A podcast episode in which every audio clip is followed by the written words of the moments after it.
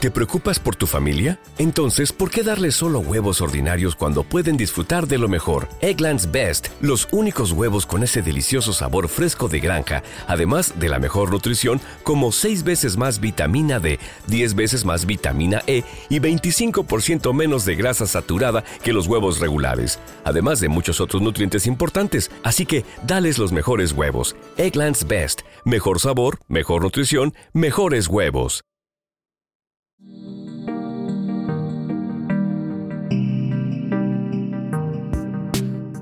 Hola, muy buenas a todos. Os doy la bienvenida una vez más a Siglo XXII Legal, una editorial jurídica que ahora trae una serie de podcasts de repaso de la oposición de judicatura. Este es el cuarto capítulo y nuestro objetivo es que en apenas unos minutos podáis repasar, memorizar y recordar algunos conceptos básicos. Podéis escucharlo andando en el tiempo de descanso e incluso antes de la ducha.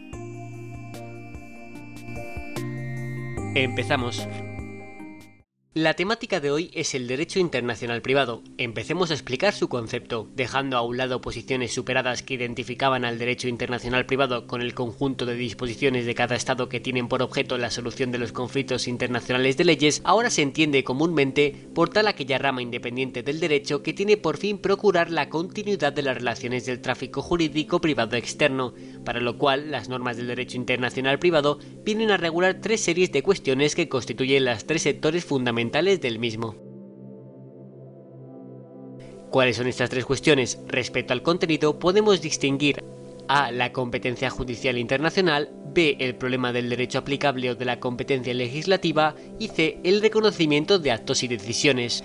Empecemos con el primer punto, la competencia judicial internacional, es decir, cuál es la jurisdicción aplicable a la cuestión litigiosa. El problema del derecho aplicable o de la competencia legislativa generalmente se resuelve mediante unas reglas generales o bien mediante unas reglas particulares que señalan un punto de conexión, nacionalidad o domicilio entre otros. El tercer punto es el de conocimiento de actos y decisiones, de cuyo resultado depende la solución de una situación privada internacional ya sancionada, constituyendo el último paso en orden a dotar de continuidad a las relaciones jurídicas en el espacio internacional. Antes distinguíamos respecto al contenido y ahora distinguimos respecto a su naturaleza jurídica.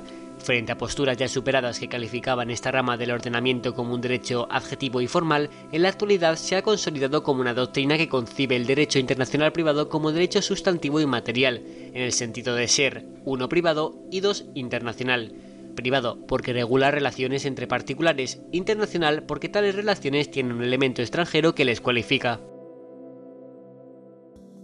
Y este ha sido nuestro rápido e intenso repaso del derecho internacional privado. Esperamos que os haya servido para recordar y asentar lo aprendido. Antes de finalizar, nos gustaría recordar que podéis encontrar temas gratis de repaso en siglo22legal.com, así como material completo. Nos vamos hoy, pero volveremos y os recordamos que os esperamos en el siguiente episodio. Adiós.